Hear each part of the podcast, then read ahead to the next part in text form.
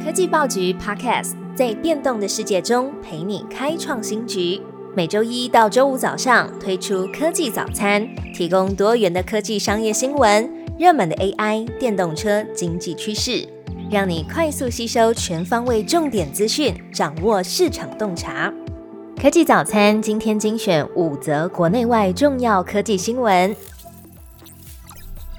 苹果增加开发对话式 AI 的支出，每天花费预算将会达到数百万美元。苹果公司近期加大了他们在对话式人工智慧 AI 项目的开发预算。根据媒体 The Information 的一份报告指出，Apple 每天支出高达了数百万美元来训练自己的 AI 语言模型。目前呢，正在开发让 iPhone 的用户可以使用简单的语音就来命令 iPhone 自动执行多步骤任务的功能。像是用户他们可以要求 Siri 语音助理使用最近拍摄的五张照片来创建 GIF 档，之后呢再发送这个档案给你的朋友。现阶段的 iPhone 用户啊是需要手动操作，设置成快捷键才能达成。那这个新功能预计会在 Apple 的 iOS 十八系统来推出。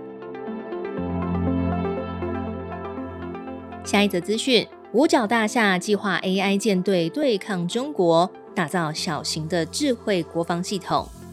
根据彭博社的报道，美国国防部计划部署一个由 AI 驱动的技术网络、无人机和自主系统，以对抗来自中国和其他敌人的威胁。国防部副部长凯瑟琳·希克斯表示，未来两年之内，五角大厦打算投入数亿美元来生产数千架空中、陆地和海上的 AI 系统。其中包含了使用无人机，这些系统的特色是轻巧、智慧而且便宜。凯瑟琳·希克斯在演讲中提到，美国的目标是威吓，军武的竞争并不代表就是冲突。第三个消息，我们关注的是车用晶片。从国际半导体展看，汽车为什么变得更聪明？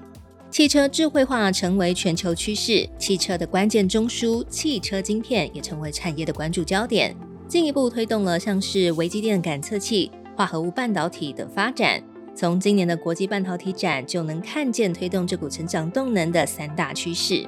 第一个趋势是电动车和自动驾驶的应用逐渐普及。英业达车用电子研发中心副总经理李瑞静进一步提及，这带动了晶片传统价值链的转变。晶片供应商正在从二级厂商的角色转向了零点五级，这也使得 OEM 代工厂商更积极寻求新的解决方案，或是展开和其他供应商的新形态合作。那第二个趋势呢，是为了满足电动车、自动驾驶、五 G 通讯和绿色能源的应用，对于车用电子的高功率、高射频和高可靠性解决方案的迫切需求，尤其半导体材料不断演进。将发展重点转向以氮化镓和碳化系为主的第三代半导体材料，能够显著的突破设备性能的极限，提供更高的功率处理能力和频率的运行范围，同时也具备好的热特性以及耐压能力。第三个趋势则是为了实现汽车自动驾驶、智慧座舱的智慧功能，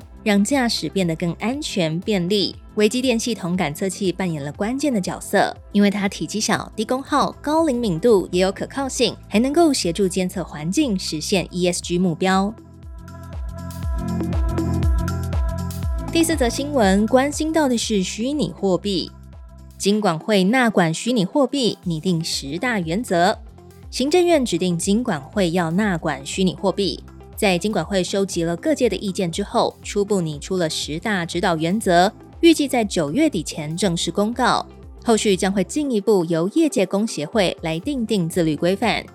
根据中央社的报道，金管会所拟定的十大原则当中，包含强化资讯揭露，要求业者定定上下架的审查标准，平台与客户资产的分离保管，还有强化交易的公平与透明度，并且要强化契约定定、广告招揽以及申诉处理。那接着是建立营运系统。资讯安全，还有冷热钱包的管理机制，并且强调资讯的公告揭露，强化内部控制以及机构的查核机制。最后则是明定个人币商同样要落实洗钱的防治，并且严禁境外币商非法招揽业务等。预计在九月底前会正式对外公布。最后一则讯息，美国媒体指出，华为新机晶片过时。晶片商中芯国际也被怀疑违反制裁。华为近期推出的旗舰手机 Mate 六十 Pro 在中国被视为是突破美国封锁的象征，但是呢，美国媒体却质疑这款手机的五 G 技术存在着疑虑，而且手机里面使用的中芯国际七纳米晶片技术被认为过时。虽然有中国用户根据自行测试的结果认为华为手机下载速度跟其他五 G 的手机旗鼓相当。但是专家指出，单纯的速度测试并不能证明它就是具有真正的五 G 联网能力。另一方面，美国国会议员 Michael McCall 他认为，中国最大的半导体制造商中芯国际向华为供应零组件，似乎违反了美国的制裁措施，并且试图要窃取美国的智慧财产权。由于美国目前是规定，任何公司要向华为来供应美国技术，都应该要事先取得华府的核准。McCall 也表示。他会警告 ASML、艾斯摩尔以及其他的企业投资者，不要在中国进行投资。科技报局 Podcast 全新登场，记得按下关注、点选追踪。最好听的科技新闻都在 Tag Orange，锁定科技早餐，为你快速补充营养知识，活力开启新的一天。